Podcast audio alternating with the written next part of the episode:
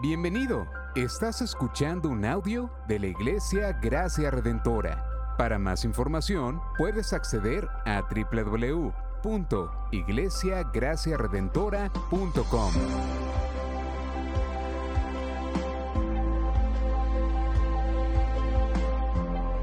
En la exposición de la palabra, el pastor Israel Vega.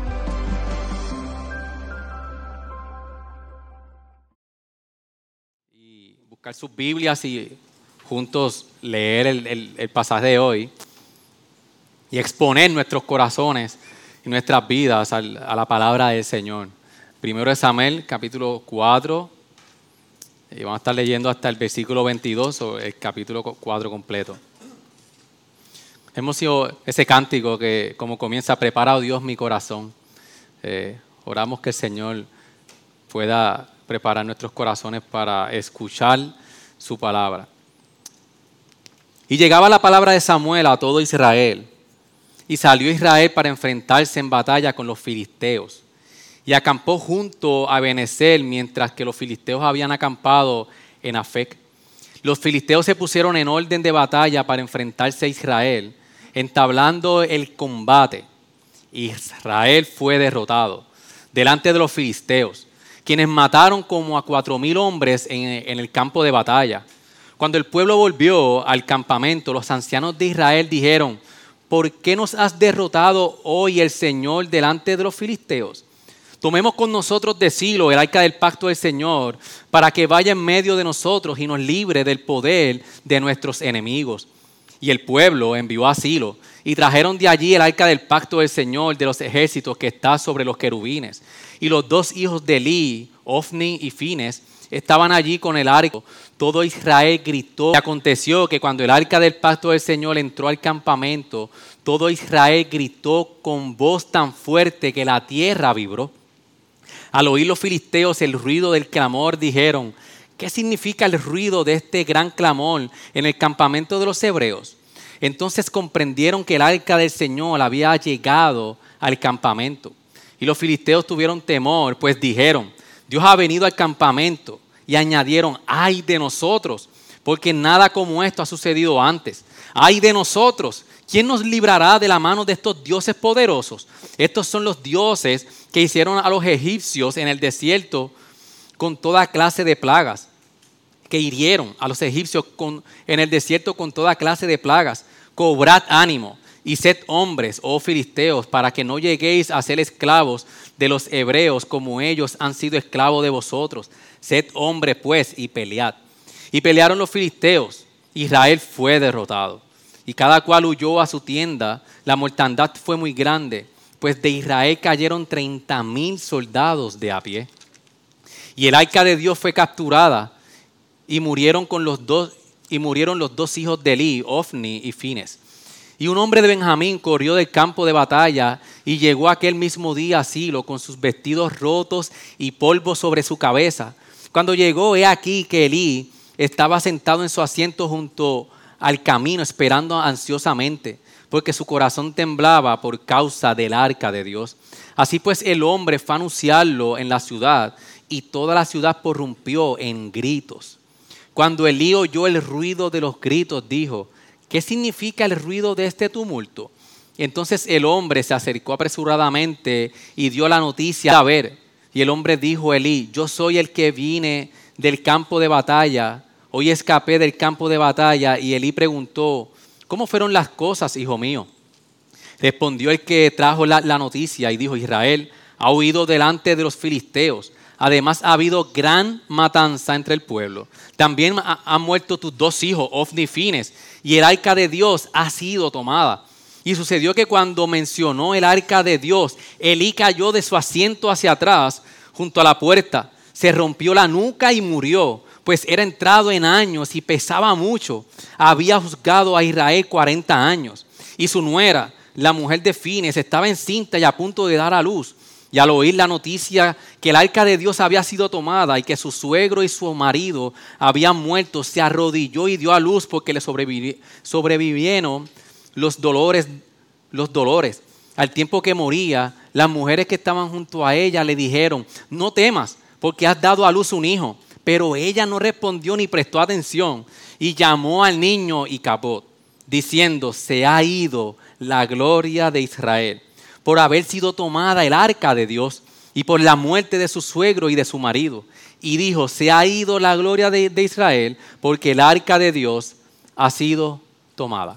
Ayúdame a orar, iglesia, para que nuestros corazones puedan estar prestos a escuchar la palabra del Señor. Señor, gracias porque, Señor, tu palabra es perfecta, tu palabra es digna, Señor.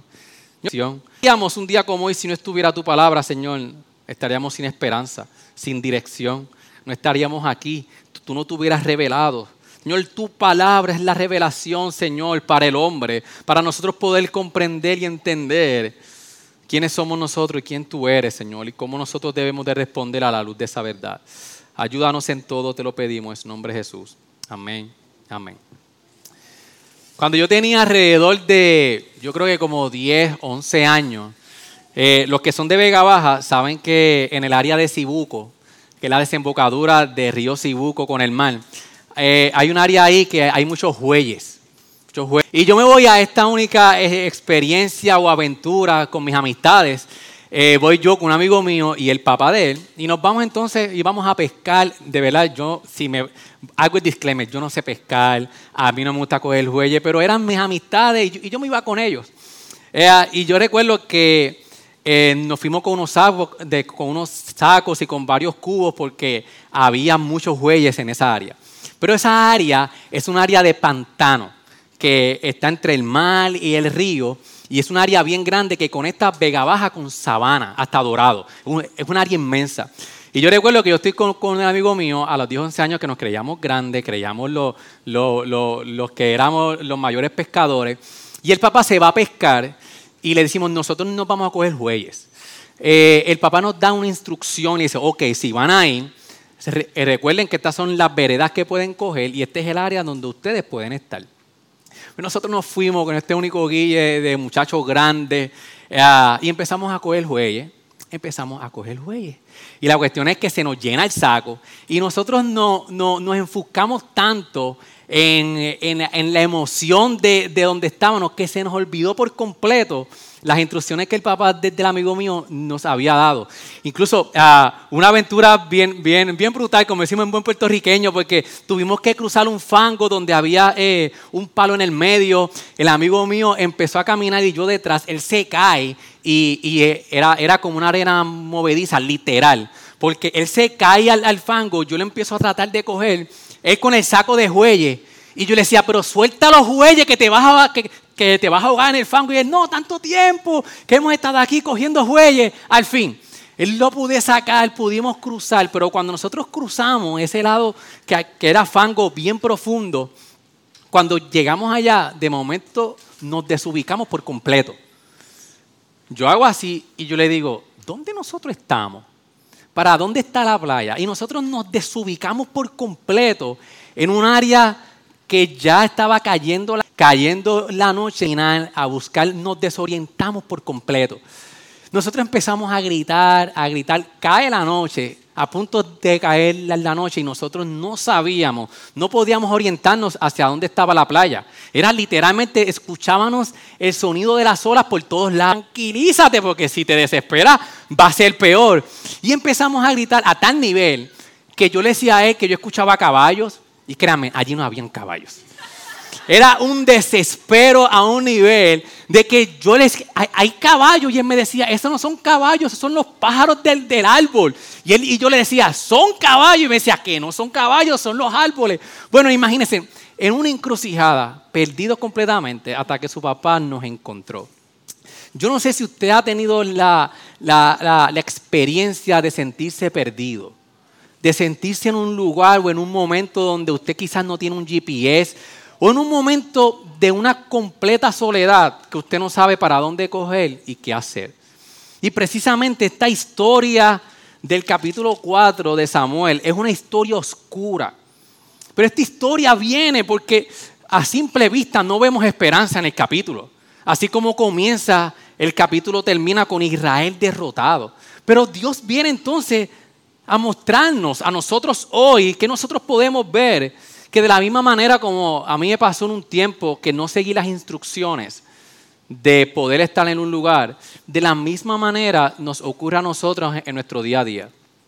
Dios le dio al hombre unas instrucciones de cómo vivir, de cómo relacionarse con Él. Pero nuestro problema es que nosotros siempre insistimos en nosotros poder establecer los términos y las condiciones de nuestra primeramente relación con Dios. A nosotros nos gusta Dios, pero nos gusta a nosotros establecer cómo nos tenemos que relacionar con Él. Todos tenemos una propia interpretación de que aunque creemos en Dios, tenemos nuestra propia interpretación de cómo debemos de vivir esta vida. A nosotros eh, eh, buscamos que puedan correr nuestra vida según nosotros pensamos. Y precisamente este capítulo viene entonces a decirnos a nosotros de que Dios primeramente vino a restablecer la comunión que originalmente Dios tuvo con el, con el hombre. Pero a causa de nuestro pecado, la manera, a causa de la presencia del Señor en nuestras vidas muchas veces se aleja y nos sentimos perdidos. Y nos sentimos sin rumbo. Por eso es que cuando nosotros comenzamos a leer esta historia, nosotros podemos dividir este capítulo desde el versículo 1 hasta el 11 y del 12 al 22. Y básicamente del 1 al 11 nosotros podemos ver el informe de lo que sucedió. Y el autor va bien al grano porque él, comienza desde el versículo 1 al versículo 3, donde dice que hay una batalla entre Israel y los filisteos. Y rápido el autor dice, Israel es derrotado. Inmediatamente da el informe de que no solamente fueron derrotados ante los filisteos, sino que ese día mataron como a cuatro mil hombres en el campo de batalla. Israel está en este tiempo de oscuridad como pueblo, como hemos venido eh, eh, en los sermones pasados, donde Dios está entonces ahora a buscar a restablecer a Dios, a Israel como pueblo en un nuevo orden. Recordemos que en jueces Dios establecía eh, eh, jueces para librar al pueblo de Dios que buscaran a buscaba a otro juez. Los libraba, el pueblo se arrepentía, pero era un ciclo. Y en Samuel entonces viene el, el nuevo régimen de Dios establecer un rey para el pueblo, para que el pueblo tuviera esperanza.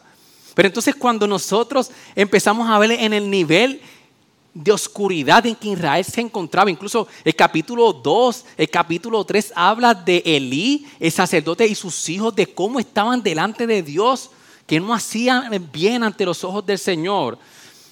En este capítulo vemos entonces que en la batalla, rápidamente, en su oscuridad y en su, en su, en su alejamiento de Dios, ellos tienen esta derrota frente a, los, eh, frente a los filisteos. Pero ellos no se quedan ahí. Desde el versículo 4, entonces, desde el versículo 3 hasta el 11, ellos dicen, vamos a la revancha. Y cuando ellos ven de que fueron derrotados, hacen una pregunta en el Cuando ellos vieron lo que había sucedido, se preguntaron, ¿por qué nos ha derrotado hoy el Señor delante de los filisteos? Ellos se preguntan, ¿cómo es posible de que, que Dios mismo, miren, miren la teología que ellos tenían, ellos comprendían de que habían sido derrotados por Dios mismo porque entendían que Dios era, era, ellos tenían una visión alta de la soberanía de Dios en todo lo que le ocurría a ellos. Entonces ellos hicieron y dijeron, ¿por qué nos ha derrotado hoy el Señor delante de los filisteos? Hicieron la pregunta y miren cómo no hay un, no, hay un momento donde el pueblo se dirige hacia Dios para, para, para buscar sino que automáticamente ellos tienen una solución. Ellos dicen, vamos a hacer algo. Tomemos con nosotros de Silo el arca del pacto del Señor para que vaya en medio de nosotros y nos libre del poder de nuestros enemigos. Y cuando nosotros continuamos leyendo, que ya lo leímos entonces, de que ellos buscaron el, el, arca del pacto que estaba en Silo, y de momento cuando vemos el versículo 5, ellos estaban tan emocionados porque decían, ahora vamos a la guerra con el arca del pacto que dice el texto que Israel gritó con voz tan fuerte que la tierra vibró. Israel tenía una seguridad de que Dios le iba a dar la victoria en esta guerra por solamente buscar el arca del pacto. Porque ellos, y, cuando nosotros damos para atrás, el arca del pacto era, era, era el simbolismo, el, símbolo que, que, le decía al pueblo de la presencia de Dios. El arca del pacto habitaba en medio del pueblo de Dios, que significaba que Dios estaba reinando. Dios estableció el pacto con el pueblo para que ellos supieran relacionarse. Y Dios era el Señor y Rey que estaba en medio del pueblo. Pero en este momento vemos en la oscuridad de Israel que ya eso no era así. Cuando nosotros vemos entonces de que comienzan los filisteos, se escuchan de que aquí vienen los israelitas con el arca del pacto, ellos mismos temen, porque ellos sabían lo que ya Dios había hecho en el eh, aquí. Vemos en el versículo 10 y 11 que cuando vuelven a pelear contra los filisteos con el arca, el versículo dice, y pelearon los filisteos y vuelve y repite, Israel fue derrotado, aún con el arca. Y cada cual huyó a su tienda. Miren qué interesante, ellos no huyeron al campo de batalla, que huyeron a su tienda significa, esto se acabó, vámonos todos para casa, cada cual a su casa, que fuimos derrotados por completo. La mortandad fue muy grande, pues de Israel cayeron 30 mil soldados de a pie. El arca de Dios fue capturada y murieron los hijos de Eli, Ofni y Fines. Cuando nosotros vemos esta primera porción del 1 al 11 y nosotros vemos dónde está la esperanza de este texto, que Dios le, le estaba enseñando a ellos para que ellos pudieran comprender lo que estaba sucediendo. Cuando nosotros vemos que la condición del pueblo era tal que literalmente ellos estaban usando a Dios como un amuleto.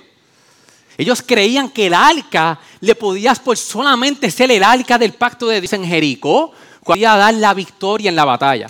Quizás ellos pensaron, bueno, ya Dios en Jericó, cuando, cuando, cuando Dios nos dio la instrucción de buscar el arca y nos dio la victoria, quizás en esta vez Dios, Dios no, no, nos va a dar otra vez la victoria.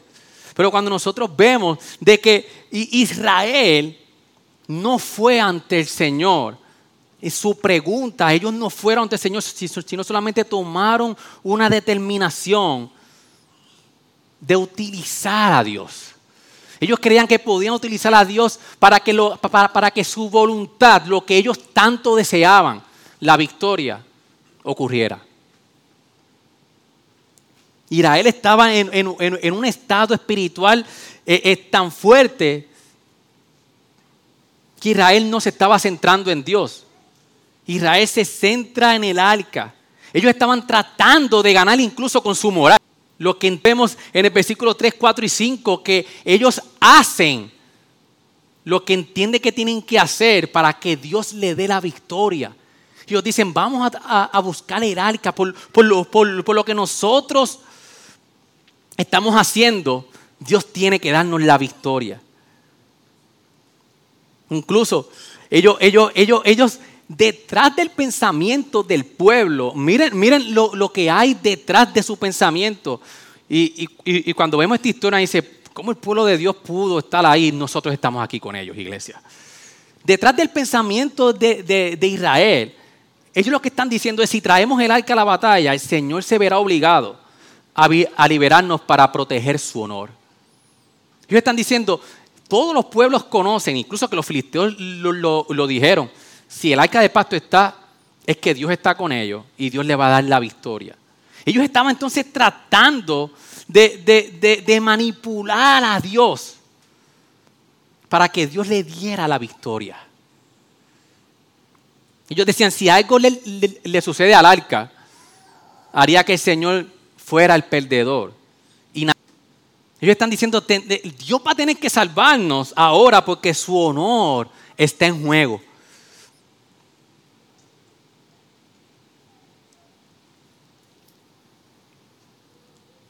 Por eso que cuando nosotros vemos de, cómo el pueblo trataba entonces que ellos querían obtener de Dios. Ellos querían obtener la victoria, pero no querían obtener a Dios. Ellos buscaron el arca para satisfacer su deseo de la victoria, pero ellos no querían a Dios.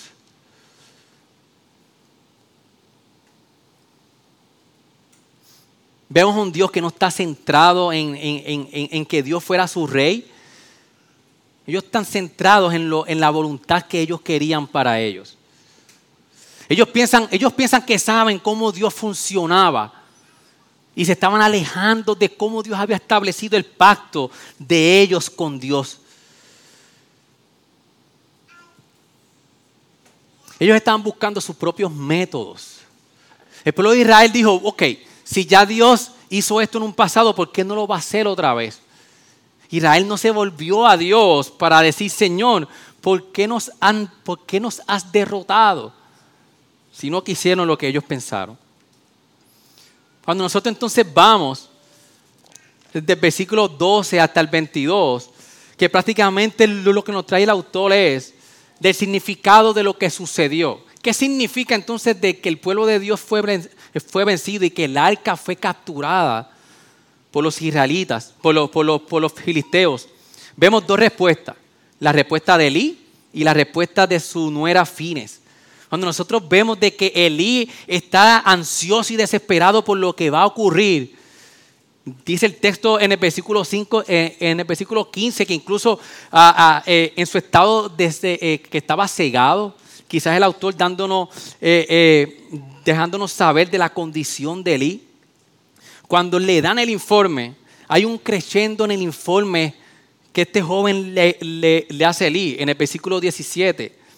Le dice, respondió el que trajo la noticia y dijo, Israel ha huido delante de los hijos de, los, filisteos. Además, ha habido gran matanza. Primero, ha habido gran matanza entre el pueblo. También han muerto tus dos hijos, Ofni Fines, y el arca de Dios ha sido tomada. Pero es bien interesante porque miren la interpretación y lo que le sucede a Elí cuando él recibe esos tres, esas tres verdades de lo que ocurrió. El 18 dice, y sucedió que cuando mencionó el arca de Dios, Elí cayó de su asiento hacia de la matanza del pueblo, que sus dos hijos murieron, sino que cuando le mencionaron que el arca de Dios había sido capturada, cayó para atrás y murió. Cuando vemos la respuesta define su nuera, sucede lo mismo. Ella está embarazada y estas grandes noticias de lo que estaba ocurriendo ya da a luz. Y en el versículo 21, ella dice, y llamó, dice el autor, y llamó al hijo Icabod. Y ella misma dice, interpreta lo que significa diciendo, se ha ido la gloria de Israel por haber sido tomada el arca de Dios y por la muerte de su suegro y de su marido. Y culmina esta sección con un statement diciendo, y dijo, se ha ido la gloria de Israel porque el arca de Dios ha sido tomada. Esta respuesta de Elí y de Finés, o Fines, lo que, lo que el autor le está diciendo es que lo que el significado que tenía de la presencia de Dios en medio del pueblo, que, era ilustrada o, o, era el simbolismo del arca del pacto, significaba que Dios había abandonado a Israel por completo. De la misma manera de como ocurrió en, en, las Torres Gemelas, el 9-11, de que sabemos de que los terroristas apuntaron a un símbolo económico del World Trade Center, un centro militar en el Pentágono, eh, y no tenían ningún problema en, en, apuntar a un centro político o la Casa Blanca. De la misma manera, Dios estaba apuntando a Israel y le estaba dejando ver que su condición espiritual era tal que habían perdido a Dios como su Señor y como su Rey. pueblo, su razón de ser, la protección de Dios, perdieron a Dios como un rey. En fin, había un desastre. Ahora, ¿qué significa toda esta historia que si la vemos a la luz de solamente el capítulo 4, cómo nosotros podemos hoy poder entender este texto para nosotros? ¿Qué significa todo esto? Yo creo que para poderlo entender hay que contestar la pregunta que el pueblo hizo en el versículo 3, ¿por qué el Señor nos ha derrotado? Y cuando nosotros vamos al capítulo, en el contexto literario de, de 1 Samuel, el capítulo 13, versículo 13, 13, es cuando Dios le da a Samuel la visión, lo que le dice es que Dios va a traer juicio sobre la casa de Elí por su iniquidad. Cuando también vemos para atrás en el versículo 34 del capítulo 2, que dice, hablando de los hijos de, de, Elí, y para ti estará, está, esta será la señal que vendrá en cuanto a tus dos hijos, Ofni y Fines, en el mismo día, los dos, añadiendo yo, van a morir. Lo que, lo, lo que significa o la, o la, contestación a por qué Dios ha derrotado hoy el Señor delante de los filisteos es que Dios estaba cumpliendo la profecía que le había dicho. Yo voy a hacer justicia. Pero cuando nosotros vemos la narrativa completa del, del libro de Samuel, lo que, lo, lo que estamos viendo es que no es que solo Dios está juzgando su pecado, sino que a la misma vez por su gracia, Dios está camino a restaurar al pueblo. Lo que Dios está haciendo en este momento es que Dios está limpiando y Dios está ejecutando por su gracia para, un, para, para, para, para establecer la gloria de la salvación del pueblo de Dios. Porque en su juicio está eliminando los falsos eh, eh, profetas que hicieron que el pueblo se extraviara. Cuando nosotros vemos la historia completa de la narrativa de la, de, la redención, incluso este capítulo, cuando nosotros vemos que capítulo 5, 6 y 7, todo este acontecimiento, el final de todo este bloque del arca del pacto, en el capítulo 7, adelantándonos un poco a lo que, a lo que vamos a predicar en el próximo sermón, miren el final de la historia, cuando en el versículo 3 dice, entonces Samuel habló a toda la casa de Israel diciendo, si os volvéis al Señor con todo vuestro corazón, quitad de entre vosotros los dioses extranjeros y las, y las astores y, y, dirigid vuestro corazón al Señor y servidle solo a Él y Él los librará de las manos de los filisteos. Y el versículo 4 dice, y los hijos de Israel quitaron los baales y los astores y sirvieron solo al Señor la historia de Israel está siempre enmarcada en un descenso de Israel como pueblo, pero luego entonces Dios levantándolos. Y vemos la historia de Israel cuando empiezan entonces los reyes, a, Dios levanta, el, el, pueblo cae ante el Señor, está en un descenso, en una espiral, y Dios viene entonces y levanta a Israel. Esa es la historia completa del pueblo de Israel. Incluso el Antiguo Testamento termina con Israel abajo. El antiguo se, queda en, este ciclo que estamos viendo y vamos a seguir viendo de que el pueblo de Israel se hunde en lo más profundo y Dios viene y lo, y lo rescata para su gloria. El Antiguo Testamento se queda en el pueblo de Dios hundido, en su punto más bajo. Pero cuando nosotros vemos entonces cómo Dios, aquí la gloria vino en el capítulo 7, que el pueblo tuvo un arrepentimiento y la gloria y, Dios fue glorificado. Cuando nosotros vemos entonces de este lado de la historia, el Antiguo Testamento se quedó a un Israel esperando que Dios los rescatara. Por eso es que la respuesta de Dios del pueblo que Dios había escogido y se había quedado en su, eh, eh, hundido en su pecado. La respuesta está en Juan 1.14 que dice, el verbo se hizo carne y habitó entre nosotros y vimos su gloria como del, como del unigénito del Padre lleno de gracia y de verdad. lo, lo que nos dice este texto es que el arca que había dejado la presencia de Dios a Israel y la humanidad entera se quedó hundida en Cristo ahora. Se cumple la gran promesa del resplandor de la gloria de Dios. Cuando, cuando Juan 1.14 dice que habitó Jesús entre nosotros, Está diciendo que Jesús hizo tabernáculo entre nosotros. Jesús es el resplandor de la gloria de Dios. Jesús es el verdadero tabernáculo, el verdadero arca del pacto. Jesús es la gloria del regreso de Dios en medio de su pueblo. Esta es la respuesta para nosotros hoy. Pero miren qué interesante porque la historia del Evangelio no se queda en que Dios vino a mostrar la gloria de que Cristo vino a mostrar la gloria de Dios, sino que de la misma manera como Israel fue llevado al exilio y llevarlo al, lugar más bajo, Jesús termina en nombre de su pueblo y de usted y yo, en un exilio en la cruz. Al igual que el fue entregada, a Jesús se exilió en la cruz, experimentó el juicio que Israel había experimentado en toda su vida. Y también Jesús experimentó el juicio que tú y yo merecíamos por menospreciar a Dios y su presencia. Por tratarlo tan injustamente cuando vivimos tratándolo como un amuleto, como el pueblo de Israel y no como nuestro Dios.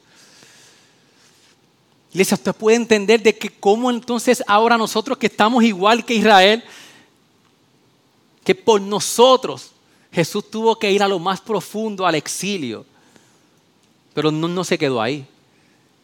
Repite, Jesús fue al exilio a experimentar lo que tú y yo merecíamos, a lo más profundo, donde la, la ira de Dios por nuestros pecados cayeron sobre Cristo para nosotros poder ser reconciliados y para que su presencia ahora, que vino a habitar en Cristo Jesús entre nosotros, Jesús venció la muerte, resucitó, está al lado del Padre, iglesia, para que entonces, como él dijo en Juan, que ahora a través del Espíritu Santo su presencia habita en nosotros. Jesús fue exiliado en la cruz por nosotros, pero fue entonces resucitado, iglesia, no solamente para nosotros decir que Jesús está entre nosotros, sino que a través del Espíritu Santo Jesús está en nosotros. Y de la misma manera que el pueblo de Israel se merecía este juicio, nosotros merecíamos el juicio por nuestro pecado. Pero Dios en su gracia y en su amor fue nuestro lugar a coger el juicio que usted y yo merecíamos. ¿Qué nosotros podemos entender con todo esto, pastor? ¿Cómo nosotros podemos eh, eh, eh, entender que, en Cristo se cumple, que la presencia ahora de, de Dios habita en nosotros? Iglesia, primero, la gloria de Dios está en nosotros. Usted sabe lo que significa. Que el Dios Todopoderoso, trate de, trate de internalizarlo. El Dios que está el Dios eh, inmensurable, el Dios que no se puede medir, el Dios que no, que, no tiene principio ni fin. A través del sacrificio de su Hijo en la cruz, Dios habita en nosotros. A pesar de nuestro pecado. ¿Cómo, cómo nosotros poder eh, eh, responder y reconocer que la gloria de Dios no porque nosotros somos buenos, sino por lo que hizo Jesús. ¿Cómo eso cambia la manera de nosotros enfrentar, enfrentar tu pecado? Vamos a responder como el pueblo de Israel de que se hace la pregunta, hemos sido derrotados, sentimiento genuino. ¿Cómo cambia la manera de saber que el todo de Dios, y como hemos dicho otras veces que el pastor Xavier nos enseñó esto y para mí ha sido una enseñanza más hermosa, que yo he podido experimentar de Dios, de, la, de, una, de la doctrina de Dios, que Dios no está, un poco de Dios aquí, un poco de Dios en Rusia, el todo de Dios está en todo lugar. Dios está, el, todo de Dios está en todo lugar. ¿Cómo podemos entender y comprender que el todo de Dios está en nosotros? ¿Cómo cambia eso nuestra respuesta a nuestro pecado? ¿Cómo cambia de saber de que la presencia de Dios habita en nosotros? cómo nosotros respondemos en nuestro peor momento. Las veces que nosotros buscamos alcanzar con nuestra moral, como hizo Israel, o estamos viniendo en humillación reconociendo nuestra dependencia de Él. Dios vino a demostrarle a Israel que ellos dependían de Dios por completo. Vino a demostrarles de que su presencia se había ido porque ellos habían roto el pacto que Dios había establecido con ellos. Y Dios en su gracia y en su amor los lleva a este juicio, a esta derrota, para que ellos pudieran entender de que como dice un comentarista, Fines dice, se ha ido la gloria de, Israel porque el arca de Dios se ha, sido tomada. Yo creo que eh, ella no comprendía muy bien en, ese tiempo qué era lo que había ocurrido. Pero el arca de Dios, la gloria de Dios no se fue porque el arca de Dios se había tomado sino que ellos habían perdido la gloria de Dios porque habían roto el pacto. Estar con nosotros, iglesia. A medida que nosotros vemos la historia de cómo Dios actuó, no es solamente que Dios está con nosotros y que su gloria está con nosotros, sino que Dios anhela estar en nosotros. A él, fue quien se le ocurrió este plan. De, establecer un pueblo en donde Dios habitando en nosotros para que Él fuera glorificado.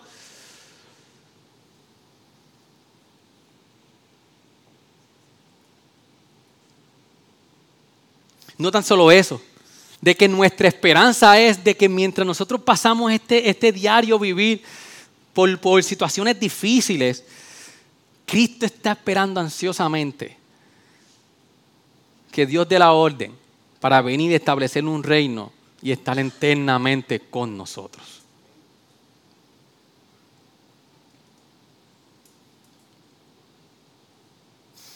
Otra cosa que podemos aprender es que Dios no existe para nosotros, iglesia. Nosotros existimos para Él. Dios nos creó para que como creación Dios quiere que nosotros hagamos su voluntad, que Él habite en nosotros para que, su, para, que Él nos transforme. Ahora, pero nosotros queremos que seguir nuestros deseos. Queremos que Dios gire alrededor de lo que nosotros queremos, de nuestra voluntad, de nuestro camino, de lo que queremos. Usted sabe cuántas decisiones hemos tomado sin importar dónde Dios quiere que estemos. cuando cambiamos de trabajo, cuando nos mudamos, cuando aceptamos compromisos que impiden el, estar en la comunidad de fe.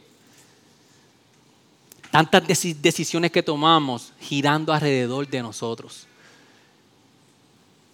Al igual que Israel, tomando decisiones atroz, que cuando vemos la historia podemos decir, en serio, que esta gente se atrevió a hacer esto.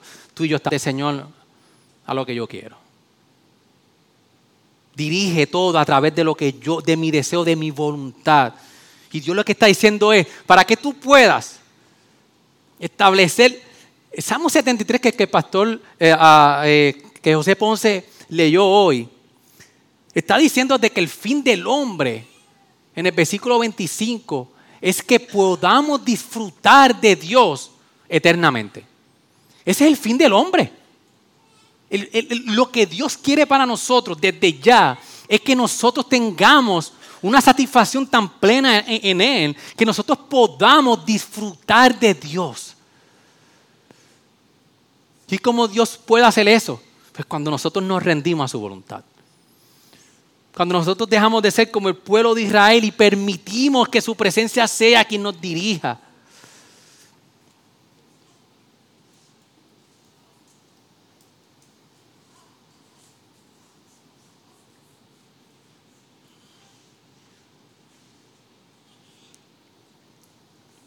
Y para ir culminando, el texto también nos lleva, para, como última aplicación, a que qué mucho nos gusta, nos gusta a nosotros hacer muchas cosas. El pueblo de Israel tomó aquí decisión, tan decisión, tan, tan decisión. Pero lo que Dios estaba buscando en el pueblo de Israel era una transformación. Queremos hacer muchas cosas, manipular a Dios en muchas ocasiones. Iglesia, Dios no quiere que nosotros hagamos muchas cosas. Y sí, el camino del creyente es hacer muchas cosas. Pero este, hemos virado la fórmula. Lo que Dios quiere hacer en nosotros es dejar de enfocarnos en hacer. En su momento llegarán. En su momento Dios establecerá lo que quiera hacer. Y ya lo comenzamos a hacer. Pero donde Dios está enfocando es en lo que nosotros en lo que Dios quiere que nosotros seamos.